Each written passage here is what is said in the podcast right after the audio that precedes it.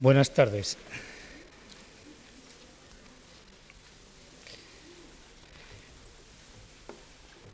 Bien, corresponde hoy hablar de, del Buscón, dedicándole una lección exenta en la que vamos a intentar al mismo tiempo tratar no solo de la obra, sino también de algunos aspectos que conciernen la transmisión de la obra de Quevedo.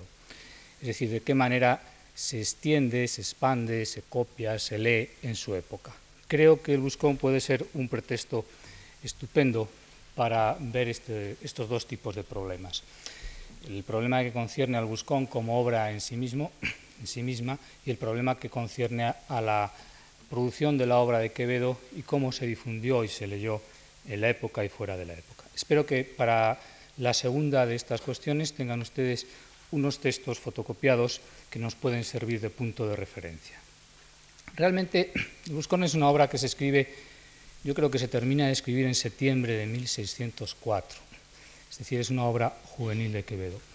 Y realmente es una obra que se ha discutido desde 1947 aproximadamente, eh, año de un famoso artículo de Parker, un hispanista inglés, luego retomado por una crítica eh, filológica eh, por Lázaro Carreter y la Escuela Filológica Española en general, pues es un libro que se ha discutido en dos o tres cosas esenciales. Es una novela picaresca, la tercera quizá o la cuarta novela picaresca que se escribe al arrimo del Guzmán de Alfarache, que se acaba de publicar, y de las nuevas reediciones expurgadas del Lazarillo, que se publican también durante los primeros años del siglo XVII, entonces es una novela que aparece en un momento de moda de la novela picaresca. De manera que tiene la estructura de las novelas picarescas con algunas variantes con respecto al gran modelo que entonces es el Guzmán de Alfarache y lejanamente el Lazarillo de Tormes. La novela se lee con bastante facilidad, por lo menos en cuanto al tiempo, ocupa pues un par de horas eh, en lectura sosegada, quizá tres horas como mucho, es un poco más complejo entender la novela cuando hay que ir a los vericuetos de la expresión de Quevedo y entender cada una de las alusiones o de los chistes. Y desde luego es un poquito más complicado si además todavía queremos ir más lejos y aprender la estructura que subyace al buscón y saber cómo se engranan unos capítulos con otros, cuál es el desarrollo de un personaje, etcétera, etcétera. Pero en resumidas cuentas, el hilo de la novela picaresca, es decir, los episodios que van sucediendo a un personaje de ínfima condición social, que eh, durante unos años intenta salir de una determinada postura y termina, en el caso, de, eh, en el caso del Buscón, termina sin triunfar, pero tampoco demasiado mal, se va a las Indias, se va a América, bueno, pues todo esto se capta con bastante facilidad. El lector también puede captar que al fondo hay una serie de cuadros costumbristas, que hay una preferencia por eh, el retrato de la España quizá plebeya, es decir, de las urbes, de las ciudades, donde pulula un tipo de estamento social muy peculiar, precisamente el que había crecido al arrimo de las ciudades y que provenía del crecimiento urbano de finales del XVI. Todo esto yo creo que se capta con bastante facilidad y que el lector actual siente, se siente halagado cuando al leerlo con mayor profundidad capta también la riqueza expresiva del autor, de Quevedo. Realmente, por tanto, los dos problemas fundamentales del Buscón son cuando se va más allá, lo que ha hecho la crítica, y se intenta dilucidar cuál ha sido la intención de Quevedo al escribir esta obra, si tiene una intención y en qué consiste exactamente. Y al mismo tiempo, si una vez que se ha hecho esto y se ha creído que el Buscón efectivamente tiene una intención explícita o sobre todo implícita, ¿en qué consiste esta intención? Si es una intención moral, si es una intención estética, si es una intención social, etcétera, etcétera. Y finalmente, si además de tener una intención, esta intención ha sido conscientemente elaborada, o en otras palabras, si cuando uno analiza el buscón detenidamente, una vez sobrepasado ese halago sensorial que uno recibe cuando lee la obra, pues empieza a ver que hay una madeja bien curtida que es la que produce esa sensación en el lector. Y esos son los grandes problemas críticos acerca del Buscón. Primero, ¿es una obra que está escrita con una intención explícita? Sí o no. Segundo, ¿esa intención de qué tipo es? Y tercero, ¿esa intención está nutriendo a la obra misma de una estructura, que podemos definir desde un punto de vista crítico? Las respuestas, como saben ustedes, han sido totalmente dispares. Frente en general, y tengo que resumir muchísimo, la crítica anglosajona, que piensa que es una obra con función, con intención, explícita incluso, eh, luego veremos dónde está ese rango, una obra que está muy bien construida, con la cual Quevedo intenta crear, intenta suministrar un tipo de mensaje, de contenido, frente a este tipo de crítica, ha habido otra que piensa que el Buscón es fundamentalmente un ejercicio estilístico, una especie de juegos artificiales lingüísticos hechos por un joven escritor para entusiasmar a los lectores que vean cómo juega con las palabras, cómo juega con las frases, de qué manera utiliza el lenguaje retórico. La cuestión no es baladí porque apunta hacia las intenciones mismas de la obra literaria, hacia la función misma del hecho literario, hacia el valor mismo de la obra literaria. En el caso de Quevedo, pues eh, parece que está apuntando hacia el centro mismo de su producción literaria. Esto por un lado, es decir, esto es una de las cosas que intentaremos ver. Por otro lado, resulta que leemos el Buscón en una determinada edición. Eh, perdónenme ustedes quienes conozcan los términos, pero eh, por si acaso alguien no lo recuerda, edición es lo que nos da un estudioso moderno de un texto antiguo para que lo leamos de determinada manera. Nosotros estamos leyendo un texto del Buscón que nos están dando eh, determinados eruditos filólogos que han trabajado profundamente sobre ese texto para que nosotros lo podamos leer, no como salió de la pluma de Quevedo, que por otro lado no se sabe, sino como ellos piensan que es lo más aproximado al texto genuino del autor. ¿Qué ocurre? Y aquí viene el segundo de los problemas. Pues ocurre que Quevedo, cuando escribía obras de tipo festivo, ya vimos que no las publicaba, sino que se las dejaba copiar a los amigos a los amigos de los enemigos, fundamentalmente en los círculos palatinos, a los escritores, y que la obra se difundía a través de copias manuscritas sin que en ningún momento el autor pensara publicarlas, por lo menos hasta que en 1626, recuerdo que había nacido en 1580, es decir, muy tarde, le empiezan a publicar sus propias obras. Bien, el caso del Buscón incurre precisamente en esta circunstancia. Quevedo escribe, termina de escribir el Buscón a finales del año 1604. La obra se difunde, se copia, se propaga, se aplaude, se imita y empieza su vida propia. Empieza su vida propia quiere decir que eh, los lectores amigos de las obras de Quevedo probablemente tenían una copia con determinadas variaciones con respecto a otras copias que había por otros lados. En 1626 alguien, un editor aragonés, toma una de estas copias y la publica. Dice el Buscón de Francisco de Quevedo, pero no está publicada por Quevedo. Quevedo dice eso, yo no, esa no es mi obra, yo no he escrito eso. Se autoinculpa la Inquisición y dice, yo reconozco como mías solamente estas obras. Y entre las obras que dice que mm, reconoce como suyas no está el Buscón. Quevedo habrá que insistir en esto mucho, no reconoció nunca haber sido el autor del Buscón. Esta obra, así impresa en 1626, continúa reimprimiéndose casi siempre a través de este texto, del texto de 1626, muy tardío con respecto al, texto al presunto texto juvenil. De manera que eh, cuando hacia 1645 Quevedo en, en la Torre de Juan Abad y luego en Villanueva de los Infantes está rehaciendo su obra, limando sus versos y preparando una edición de lo que podrían ser lo que en la época se decían todas las obras de, es decir, de sus obras completas, no está manejando ningún texto del Buscón. Muere sin que se publique esta edición, pero los editores que publican luego inmediatamente los papeles de Quevedo no publican el Buscón, no publican una edición nueva del Buscón, un texto nuevo del Buscón, sino que acuden a la vieja edición de 1626, tasativamente desechada por Quevedo, y la van incorporando en ediciones póstumas a su propia obra.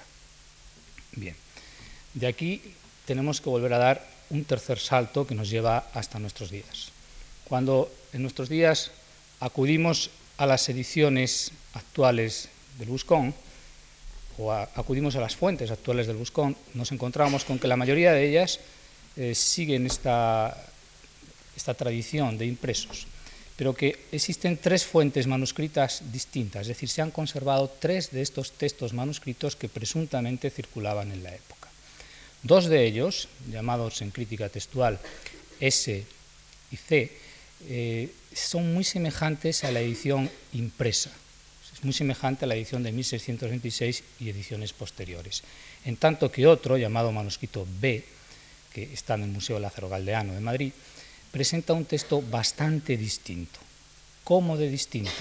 Pues para que se hagan ustedes una idea, hay aproximadamente 100 pasajes distintos, 100 pasajes interesantes, distintos, que difieren de un texto a otro. Exactamente hay 102 o 103. ¿Qué ocurre? Que los editores modernos han pensado, sobre todo a raíz de una excelente edición de un gran filólogo español en el año 1965, Lázaro Carreter, han pensado que Quevedo redactó dos veces la obra. Primero redactó la obra en septiembre de 1604, la obra, la obra vivió en manuscritos, como habíamos visto que ocurría, y más adelante Quevedo volvió sobre su obra y, e hizo una segunda redacción. De la primera redacción se conserva ese manuscrito al que hemos aludido, antes y de la segunda redacción, en términos muy simples, derivan el texto que actualmente nosotros leemos del Buscón, es decir, un texto con unos 100 pasajes distintos. Entre esos 100 pasajes hay algunos muy famosos, pues para que se hagan ustedes idea, en el texto primitivo del Buscón no está aquel pasaje que dice que le acompañaban 100 cardenales, sino que ninguno le llamaba en eminencia cuando le van azotando por las calles. Es un texto paradigmático. De este cariz, pues aproximadamente unos 100 textos distintos entre uno y otro. Quevedo, por tanto, dice la crítica, redacta por segunda vez el Buscón y de esa segunda redacción proviene lo que nosotros leemos hoy día. Bien, este es, por tanto, el segundo problema al que yo quisiera referirme eh, brevemente en esta exposición. Con respecto, lo dejamos aparcado, como se dice ahora, para tratarlo en la segunda parte de la charla. Con respecto a la primera parte, eh, yo voy a intentar subrayar o decir lo que me parece que se puede añadir sobre la función explícita, sobre la intención artística o sobre la elaboración como estructura literaria, como novela del Buscón, a través de uno, de uno solo de sus elementos. El Buscón es una novela, como novela pues maneja una serie de ingredientes peculiares que tienen todas las novelas, tiene un tiempo, un espacio, un ejercicio de modalización, unos personajes, una intriga, un estilo. Todos estos aspectos han sido, como ustedes ya saben, machacados por la crítica para entrar en el buscón y ver, intentar estrujarlo y ver de qué manera nos da eh, su auténtico significado. Bien, pero como lo que yo les iba a decir ahora me lo han pedido para fotocopiarlo, pues lo tengo traspapelado. Ya está. Entre estos elementos hay uno que es eh, esencial en las novelas, que es el diálogo o es la palabra hablada, es decir, de qué manera los personajes se entienden unos con otros y de qué manera el autor emplea el lenguaje directo y el lenguaje indirecto. Hubiéramos podido tomar cualquier otro elemento, pero de hecho casi todos los restantes elementos del Buscón se han analizado minuciosamente. De manera que me parece que podría haber un poquito de originalidad en observar de qué manera aparece la palabra hablada en el Buscón y de qué manera podemos ver a través de este resquicio cuál es su función, cuál es su valor, si es que lo tiene, cuál es su construcción, si es que la tiene, etcétera, etcétera. Quien primero rompe a hablar en el Buscón es el padre de Pablos en el capítulo primero, para aconsejar al, protagonista el arte liberal de robar. Y lo que llama la atención de su parlamento es la sabiduría y la serenidad con que discurre. Hijo, esto de ser ladrón no es arte mecánica, sino liberal. Y de allí a un rato, habiendo suspirado, decía de manos, quien no hurta en el mundo no vive. ¿Por qué piensas que los alguaciles y jueces nos aborrecen tanto? Unas veces nos destierran, otras nos azotan y otras nos cuelgan aunque nunca haya llegado el día de nuestro santo. No lo puedo decir sin lágrimas, lloraba como un niño el buen viejo acordándose de las veces que le habían batanado las costillas, porque no querrían que a donde están hubiese otros ladrones sino ellos y sus ministros, mas de todo nos libró la buena astucia, etcétera, etcétera. En este primer parlamento lo abre un vocativo ambiguo, afectivo real al mismo tiempo, hijo, y se expresa a través de un lenguaje sentencioso, quien no hurta en el mundo no vive, nunca confesé sino cuando lo mandaba la Santa Madre Iglesia, un lenguaje que se regodea con algún remildamiento retórico y tiene resabios piadosos, prefiriendo la forma oblicua de la interrogación, la enumeración, la insinuación eh, y toda la carga decorativa frente al lenguaje directo coloquial. De manera que la presunta dureza de contenido que nos tendría que haber transmitido queda relegada a la insinuación de algunas cláusulas en las que también reside la comicidad, porque el auténtico significado se ha encubierto lingüísticamente. En este caso se trata de frases bimembres, cada parte de la balanza apuntando aparentemente hacia contextos distintos. Nos cuelgan, aunque nunca haya llegado el día de nuestro santo. Era un viejo hábito que cuando se celebraba el santo se le colgaba un regalo al cuello. Siempre andaba por las iglesias y no de puro buen cristiano, porque se refugiaba en las iglesias después de haber cometido un delito. Nunca confesé, sino cuando lo mandaba la Santa Iglesia. El primer confesar es confesar la tortura para eh, confesarse reo de algún delito. De manera que el lector va descubriendo, yo creo que con deleite artístico, con asombro, que detrás de este melifluo parlamento y disuelto en esas fórmulas indirectas cargadas de intención, se halla una apología de la vida criminal y una justificación del robo. Y en ese contexto no es nada, no es nada extraño que el padre remate diciendo, y así con esto y mi oficio he sustentado a tu madre lo más honradamente que he podido, en donde lo demás honradamente puede significar tranquilamente deshonradamente, o algo así como lo más honradamente que esta sociedad corrupta permite.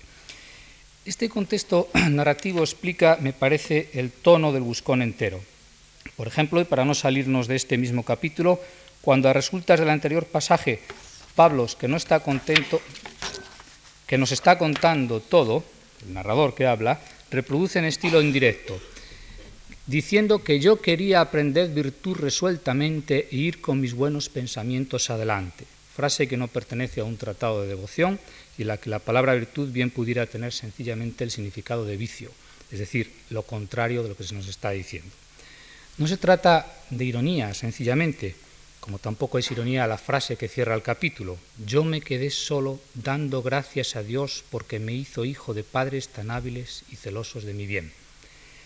Cuando nos adentramos en la novela, vamos captando paulatinamente que modo de hablar, una manera a la que recurren con muchísima frecuencia cuantos personajes, y sobre todo personajes con rasgos extravagantes o muy caracterizados, hablan en la novela y percibimos a la limón que el autor gusta de seleccionar como recurso narrativo esta inserción de la palabra viva así modulada. Otro personaje que habla bastante en el Buscón es el famoso licenciado Cabra, y también todo lo que dice está en flagrante contraste con la realidad narrada o intuida, y se encauza a modo de discurso redicho y empalagoso, carácter que se acrecienta por la distancia entre el lenguaje y la realidad referida. En efecto, observan ustedes cierta elegancia en el modo de expresarse, entre cortés y sentencioso, que es la que oculta la realidad. La realidad, en el caso del Domine Cabra, miseria y hambre. La realidad que se padece en el famoso hospedaje de Segovia. Cierto que no hay tal cosa como la olla, digan lo que dijeren, todo lo demás es vicio y gula. Habrán percibido ustedes las bimembraciones que hacen el sonsonete del párrafo. El contraste entre expresión lingüística y realidad puede ser tan grande que sencillamente lo dicho no tenga ningún correlato real. Por ejemplo, cuando Cabra dice, coman, que mozos son y me huelgo de ver sus buenas ganas, es que no hay nada que comer. O cuando dice, coman como hermanos, pues Dios les dé con qué, no riñan, que para todos hay, no hay para nadie. Es, por tanto, excelente esta perspectiva de las palabras del Domine Cabra para analizar este elemento en su función novelesca. Ver si Quevedo lo está manejando como un resorte accesorio, resorte accesorio o como un ingrediente novelesco fundamental. Les recuerdo rápidamente que se trata del capítulo 1.3 de la primera parte. Quevedo se ha arrojado rapidísimamente a contar que determinó don Alonso de poner a su hijo en pupilaje y en un par de oraciones no muy largas nos narra la decisión, el lugar, Segovia, los preparativos, el viaje, demasiadas cosas para un narrador contemporáneo, ¿verdad? Sin embargo, el tempo narrativo se hace lento, lentísimo, cuando inmediatamente en el tercer párrafo aparece el Domine Cabra.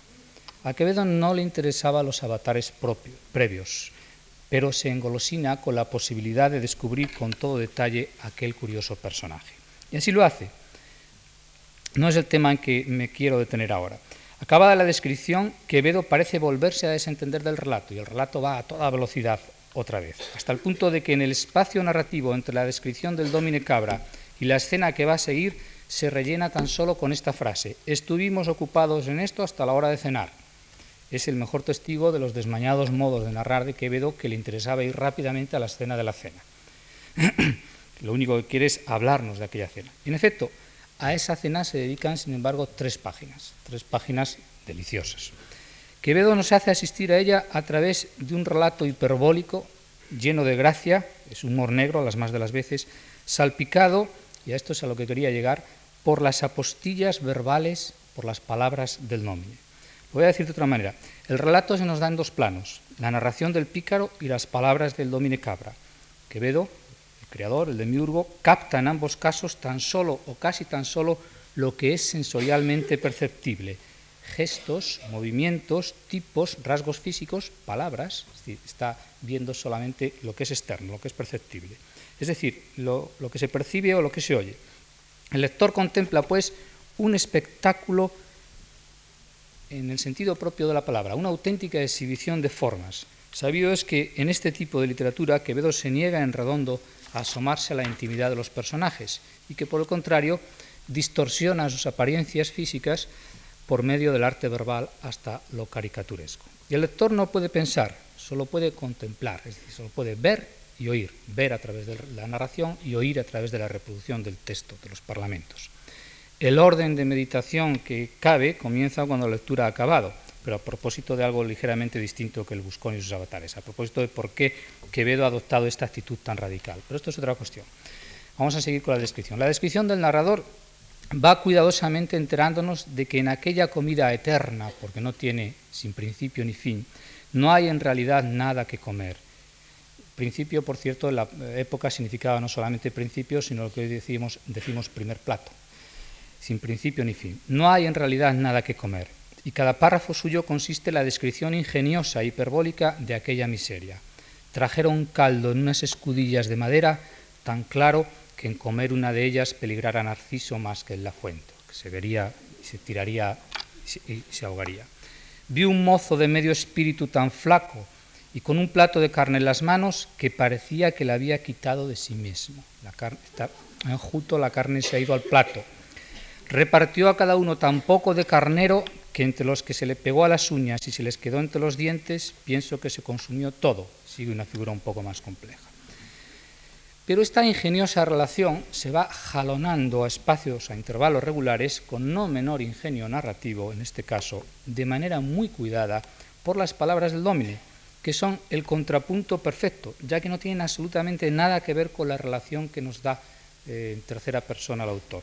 Hasta el extremo de que si hacemos la prueba de leer solamente lo que dice el Domine Cabra, parecería que estábamos ante una mesa bien abastada en la que están dándose un verdadero banquete. Cierto que no hay tal cosa como la olla, digan lo que dijeren, todo lo demás es vicio y gula, todo esto es salud y otro tanto ingenio, Nabo hay, no hay perdiz para mí que se le iguale. Coman, que me huelgo de verles comer. Conforta realmente y son cordiales.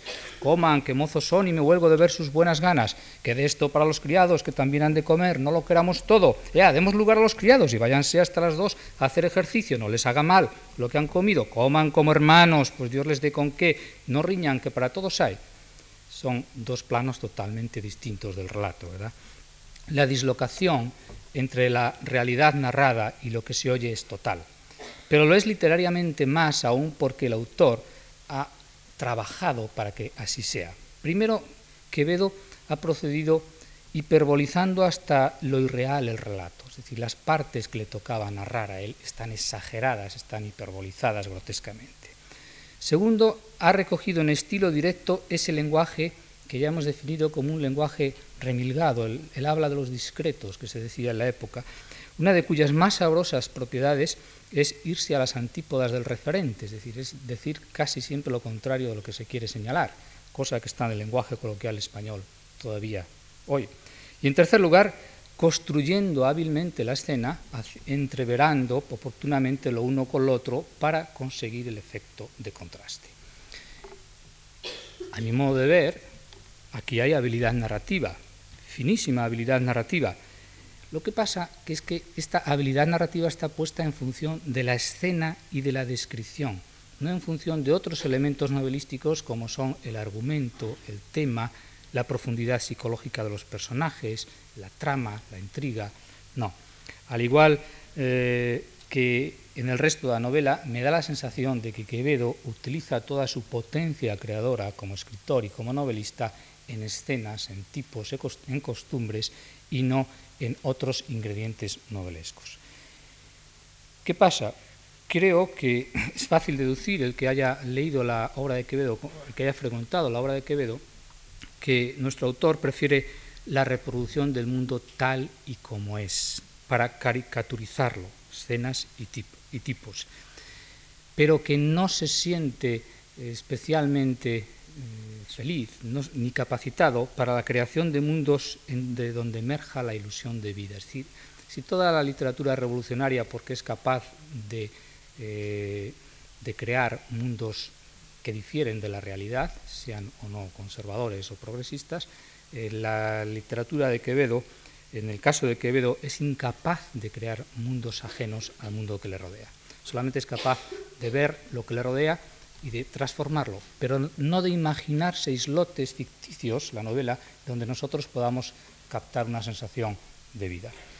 La vida no discurre a través de sus páginas, sino que se nos da sedimentada, sin el temblor del tiempo, con el arrebato y el bullicio del instante. Los recovecos y la utilidad narrativa de este habla viva no se agotan, desde luego, en lo que he indicado. Se podría leer toda la obra a través de este rasgo. Solamente me voy a limitar a dos o tres casos más que lo ejemplifican desde perspectivas ligeramente diversas. De la literatura española al filo de 1600 parece haber ido desapareciendo también, también como de la historia, la calidad burguesa el modo de hablar llano que hubiera podido ser el de las clases medias cultivadas, dejando en su lugar eh, las jergas y el lenguaje de los discretos, es decir, pueblo y aristocracia, a veces en una mezcla contra natura en páginas impagables. Es una teoría que se ha difundido mucho, sobre todo por los estudiosos del siglo XVIII. Los escritos festivos de Quevedo ofrecen quizá, como ningún otro caso, extrapolaciones lingüísticas pero con la salvedad, que debía ser una observación de la realidad en el caso de Quevedo, de que la distribución de los registros lingüísticos no tenía nada que ver con la auténtica situación social, de modo que rufianes, pícaros y rameras se nos pueden aparecer en sus páginas hablando con los rodeos y remilgamientos típicos de una persona refinada y exquisita. El habla viva muestra una vez más, por tanto, ese desorden social que los nuevos tiempos habían traído. Y de nuevo, en mostrar esto, Quevedo hace gala de su habilidad extraordinaria como narrador. Eh, se podría ejemplificar a través de dos o tres escenas típicas, como son la de la venta, como son la de la cena con el verdugo.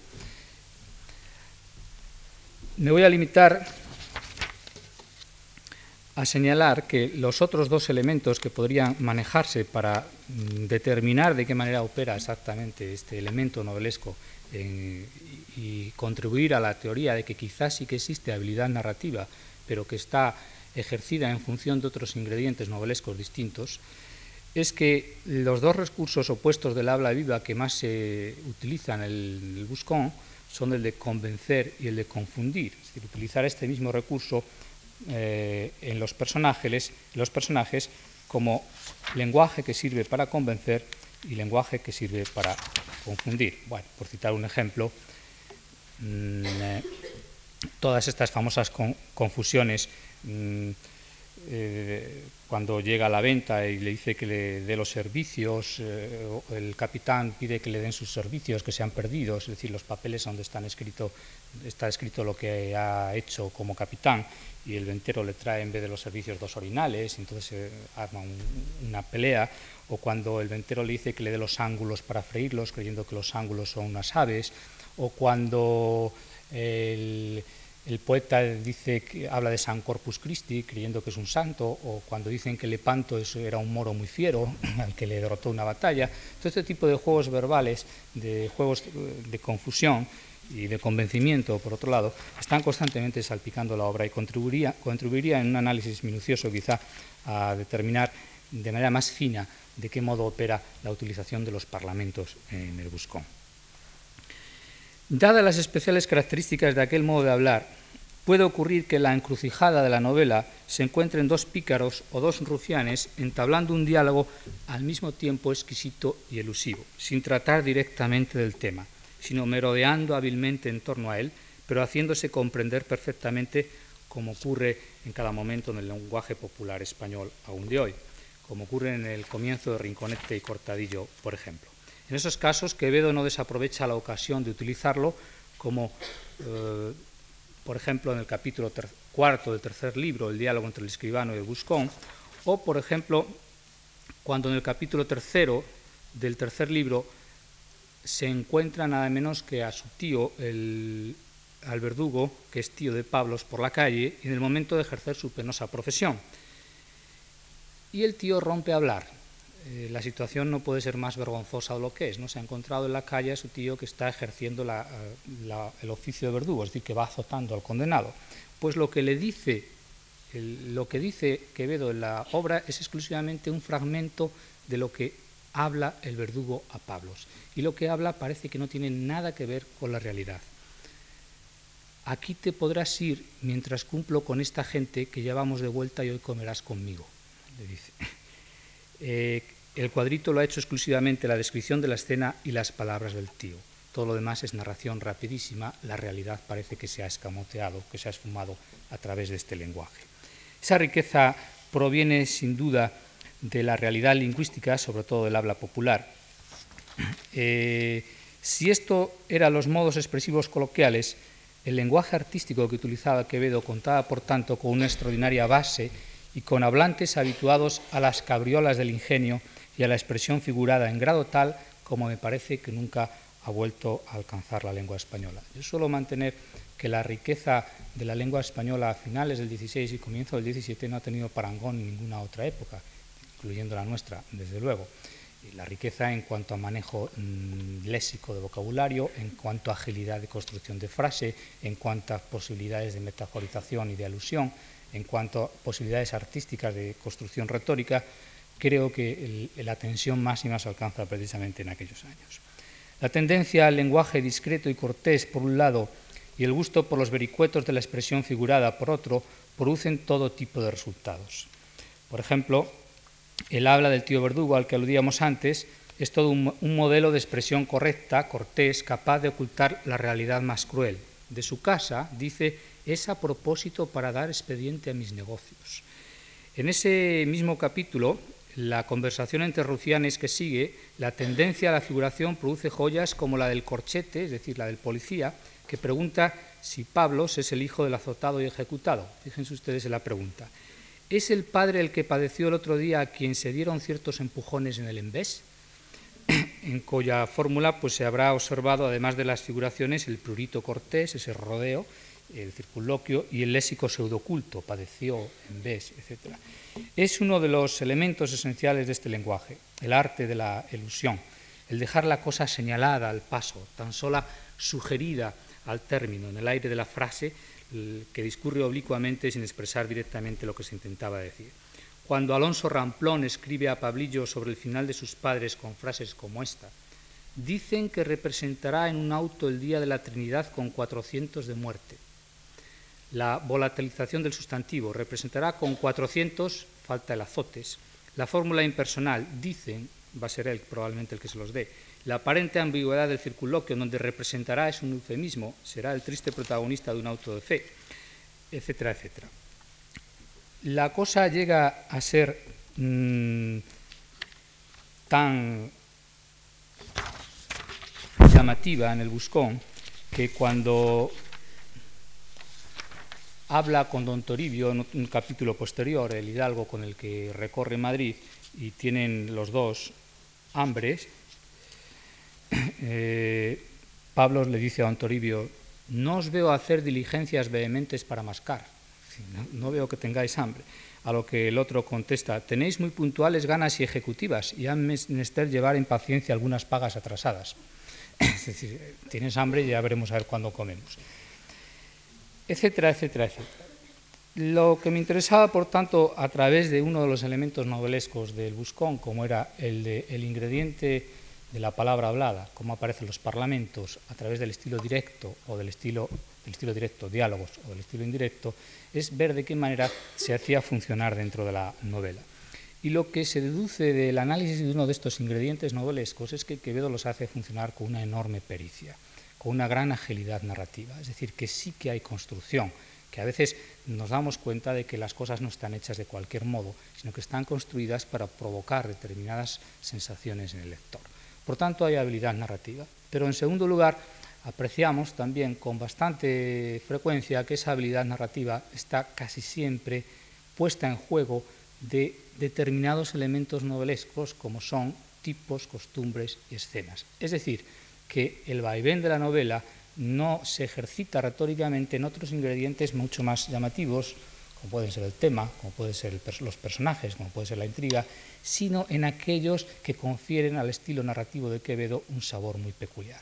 No crear mundos imaginarios de desarrollo amplio con personajes de profundidad psicológica, sino crear tipos, escenas y costumbres. Pero que en esa creación sí que existe probablemente una intencionalidad explícita de Quevedo que se ha ejercitado y que ha escrito con cuidado el Buscón para conseguir ese objetivo. Con esto me daría por, daría por concluida la primera apreciación. En cuanto a la segunda, mm, retomamos lo que señalaba al comienzo. Leemos un buscón, el segundo gran problema del buscón es el texto. Leemos un buscón que parece ser, no es el auténtico, sino que, es, que puede ser un buscón eh, redactado por segunda vez por Quevedo. Quienes sustentan esta teoría dicen que en 1609, otros dicen que en 1613, hay quien ha dicho que hace 1620. La teoría más sólida es la que habla de 1609. Pero ocurre que Quevedo no redactó nunca, que yo sepa, dos veces una obra juvenil. Y desde luego nunca volvió a redactar una obra festiva. Copiaba este tipo de obras, las hacía, eh, eh, las hacía copiar, las difundía y luego se olvidaba totalmente de ellas. Como hemos visto más adelante, si Quevedo hubiera redactado dos veces el Buscón, probablemente hubiese admitido ser el autor de la obra.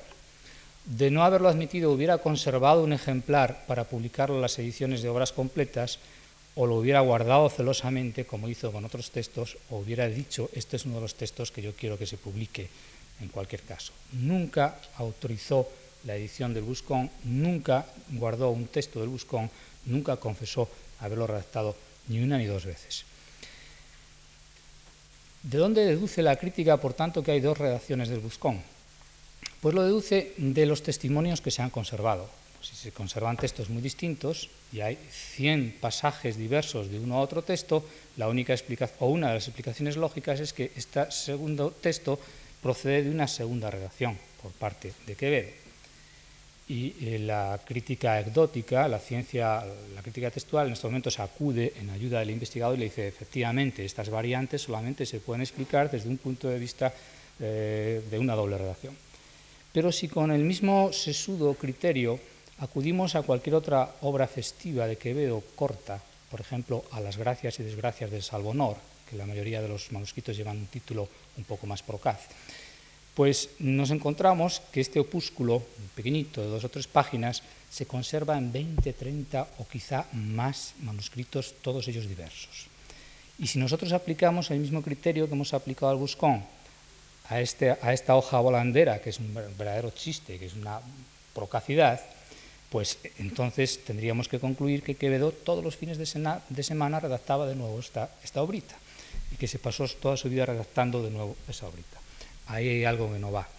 Eh, las diferencias textuales no pueden provenir, por tanto, de una doble o tercera o cuarta redacción, sino quizá de otro proceso diverso.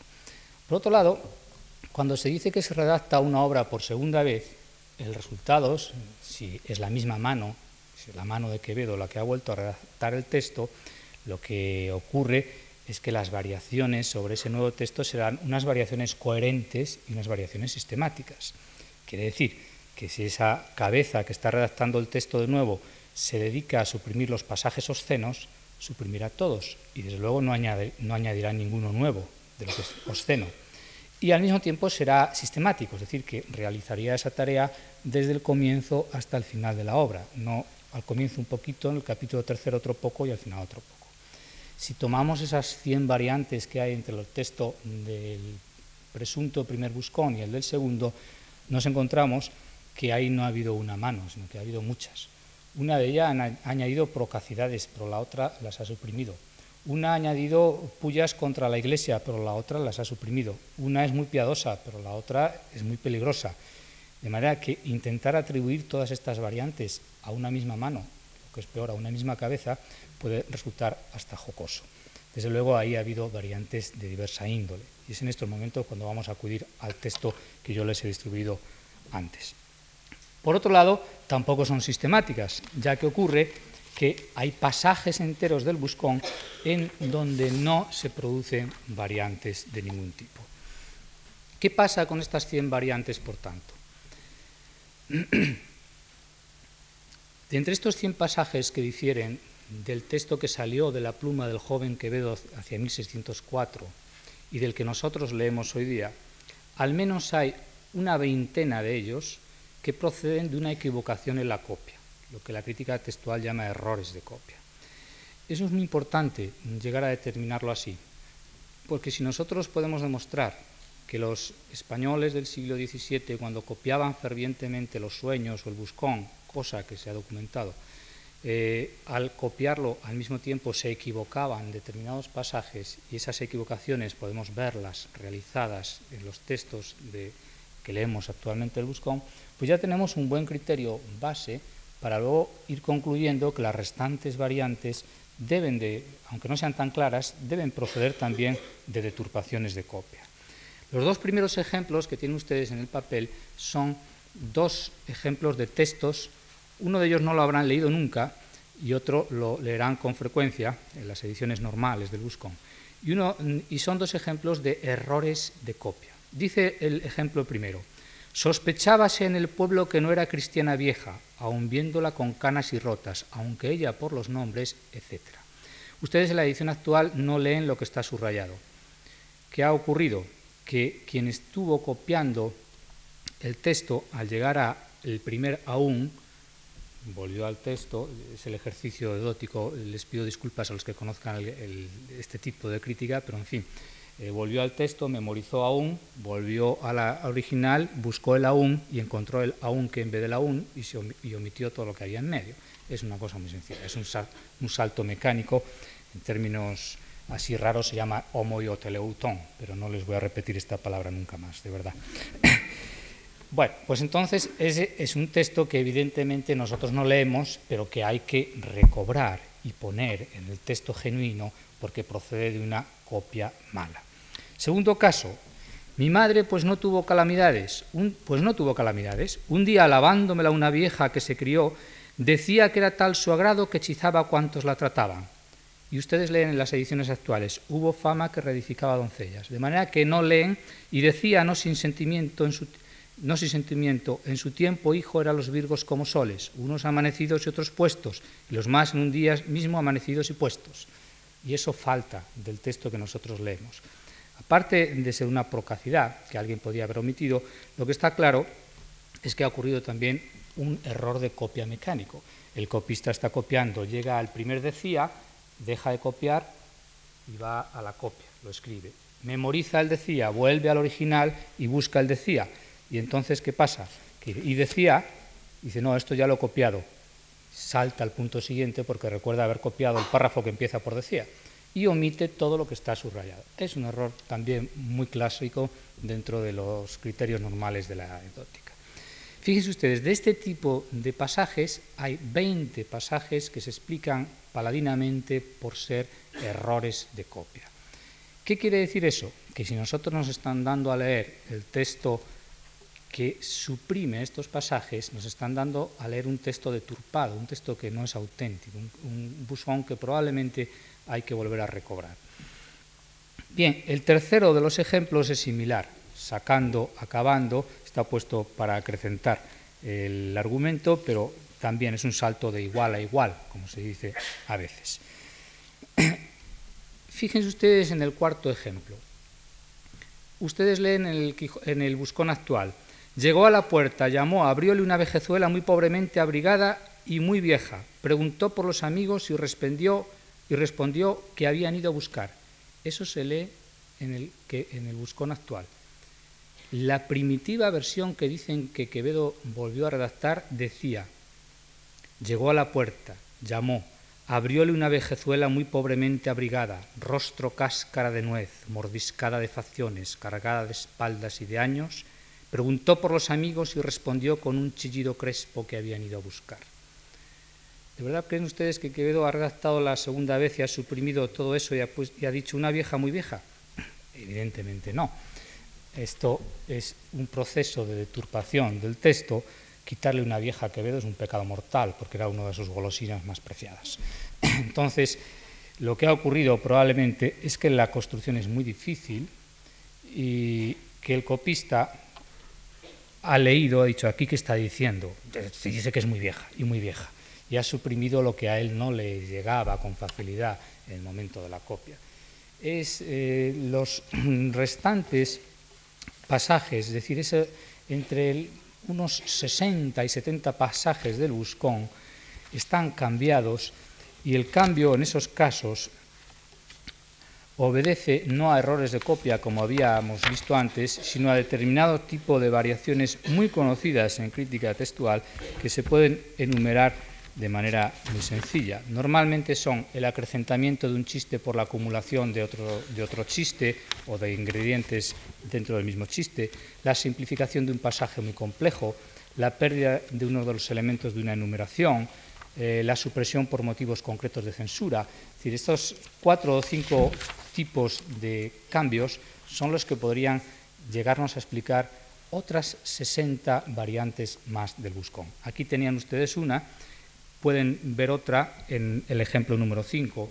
Hacíase soldado y había sido, dice el texto genuino, el texto viejo, el que yo creo que habría que leer, en los alojamientos y hasta la mar pero eso se ha suprimido y nosotros leemos hoy día, hacíase soldado y había sido, pero malo y en partes quietas. ¿Qué pasa? Que el copista no ha entendido muy bien alojamientos y hasta la mar, hasta la mar, es decir, cuando llegaba el momento de embarcarse ya no se embarcaba para luchar. Y entonces ha simplificado aquello y ha dado un poco la versión más sencilla, más legible, más literal. Y eso es lo que nos ha quedado. Evidentemente no hay una segunda redacción, sino una simplificación de lo más complejo. Algunas veces lo que se suprime eh, bueno, de ese tipo de, simplificaciones de fórmulas muy complejas, que Quevedo resultaba ya muy difícil para sus contemporáneos, son los ejemplos 6 y 7 también. En el ejemplo número 8 se ha suprimido un pasaje porque es excesivamente hermoso, es excesivamente complejo, es excesivamente rico. Probablemente quien lo copiaba no lo entendía porque Quevedo se había puesto genial metióme adentro, estamos en la, maldita, en la siempre maldita venta de viveros, y estaban dos rufianes con unas mujercillas, un cura rezando al olor, un viejo mercader y avariento procurando olvidarse de cenar, andaba esforzando sus ojos que se durmiesen en ayunas, arremedaba los bostezos diciendo, más me engorda un poco de sueño que cuantos faisanes tiene el mundo. Y dos estudiantes fregones de los de Mantellina, panzas al trote, andaban aparecidos por la venta para engullir buscando trazas para engullir. Todo lo que está subrayado nosotros no lo leemos hoy día en el buscón que circula. ¿Qué pasa? Es uno de los pasajes mm, eh, difíciles de Quevedo, con esa prosopopeya de las, de las panzas que van andando como fantasmas por la noche por la venta porque están muriendo de hambre. La construcción panzas al trote la vuelve a utilizar en un pasaje muy similar Quevedo en 1635, en La Hora de Todos.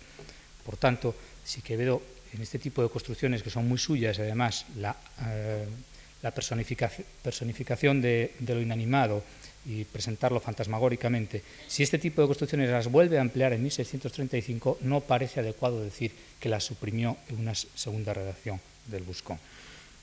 Fíjense ustedes en el caso 9, eh, en donde la construcción daña el texto, daña la secuencia del texto.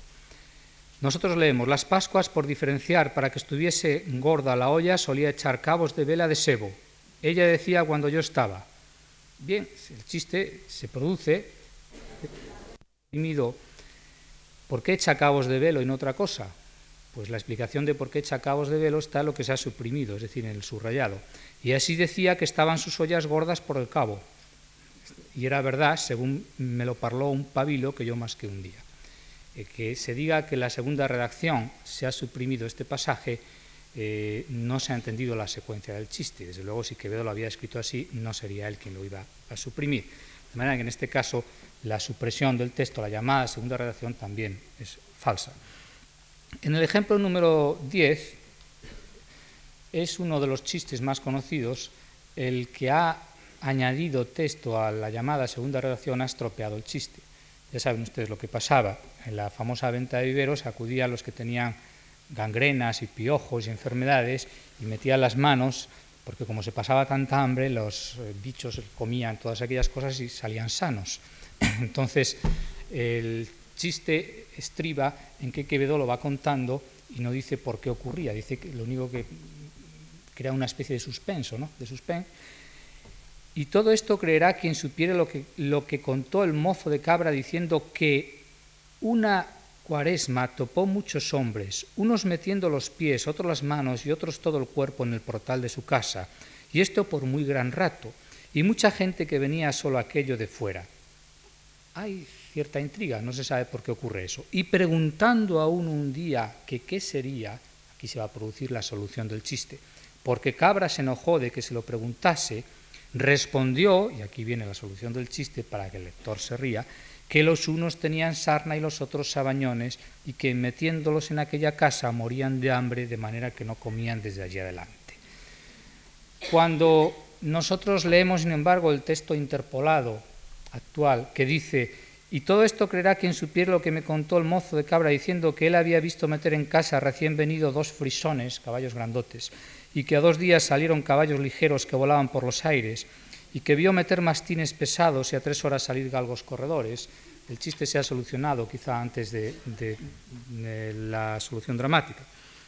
Bien, el ejemplo número 11 se lo he brindado porque en, este, en esta interpolación se basa la crítica quevedesca para decir que el, Quevedo, que el Buscón se redactó dos veces y la segunda fue en 1609. Convendría insistir en que cuando se dice esto se basa en un texto interpolado, es decir, un texto que no está en la primera redacción, obviamente. Cuando dice, era el dueño y huésped de los que creen en Dios por cortesía o sobre falso, morisco los llaman el pueblo, alguien ha añadido, que hay muy grande cosecha de esta gente y de la que tiene sobradas narices, y solo les faltan para oler tocino. Digo esto confesando la mucha nobleza que hay entre la gente principal, que cierta es mucha. Es una añadidura bastante torpe, como sería fácil demostrar cogiendo otros textos mucho más ricos de Quevedo, y además Quevedo no hubiera incurrido en esta salvedad explícita de, de la gente principal. Ha habido quien ha dicho que Quevedo en la segunda redacción quitó pasajes obscenos o pasajes procaces. Fíjense ustedes lo que añade la segunda redacción en el ejemplo número 12. Eh, ha entrado en el patio de Alcalá y le van a gastar la novatada de rodearle entre todos y escupirle hasta dejarle totalmente blanco. Fue tal la batería y lluvia que cayó sobre mí que no pude acabar la razón. Yo estaba cubierto el rostro con la capa, eso es lo que dijo Quevedo. Pero los lectores, cuando se trata de Quevedo, van siempre un poquito más allá, porque eh, la figura legendaria de Quevedo les permitía la pocacidad y sobre todo el mal gusto. Y algún lector añadió, echó de ver que unos parecían tripas de los que los tiraban, según eran de largos, otros acabándoseles la saliva pedían prestado a las narices sus tuétanos y venían con algunas balas de mocos secos tan recios que hacían batería y señal en la capa. Ni siquiera, perdón, ni siquiera los lectores, los críticos eh, que defienden la segunda redacción admiten este pasaje como de que dicen, no, esto no, esto, ya, esto debe ser otra razón, esto no lo vamos a publicar porque aquí no, Quevedo no redactó por segunda vez. Desde luego, hay manos que lo que han hecho ha sido quitar o añadir alusiones religiosas. Los ejemplos número 13 y número 14 son dos casos de esas alusiones. Uno quita eh, lo de la Virgen, uno añade la Virgen sin mancilla y otro mm, eh, quita lo de la Iglesia de ser la primera. Es decir, que hay retoques en el texto que pueden obedecer a cuestiones de tipo piadoso, religioso, eh, a veces genérico, son mujeres o son hombres, etcétera, etcétera. ¿Qué pasa? Para resumir con todas estas cuestiones. Pasa que el texto que leemos del Buscón no es el texto genuino que salió de la pluma de Quevedo, sino que es un texto que procede de ese precioso modo de correr la obra literaria en el siglo de oro. Quevedo y muchos autores de la época, no todos, pero muchos, escribían para su difusión manuscrita. Y la obra se copiaba y se recopiaba. Y en el proceso de copia, sobre todo cuando el género se prestaba a ello, y los géneros que se prestan a ellos son los géneros abiertos, tipo novela, y los géneros que se prestan a ellos son los géneros humorísticos. Un poema es muy difícil de interpolar, sobre todo si es un poema perfecto, un soneto, por ejemplo, porque hay que quitar partes para añadir otras. Pero cuando el género era abierto, los lectores sentían la tentación de suprimir porque aquello no les iba con su talante, o de añadir porque ellos habían escuchado el chiste de otra manera, o de acrecentar porque ellos serían capaces de emular ese texto que corría manuscrito.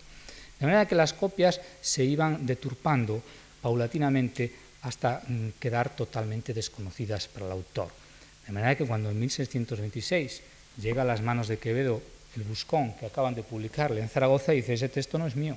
Y como la Inquisición lo admitió, habrá que pensar que la policía no es tonta, es decir, que la, Inquisición sabía de sobra que ese texto era de Quevedo pero que Quevedo podía defender que ese Buscón no era el suyo. Lo que hay que hacer, por tanto, es volver a leer el auténtico Buscón eh, en la edición eh, que proceda del manuscrito B y buscar en la, fina habilidad de Quevedo empleándose en construir una novela mm, no con el rigor de una finalidad moral, sino los resquicios de su propia imaginación que tendían a las escenas, a los tipos es decir, a todo aquello que le rodeaba, pero que era incapaz de imaginar nada más fuera de ello. Nada más por mi parte, muchas gracias.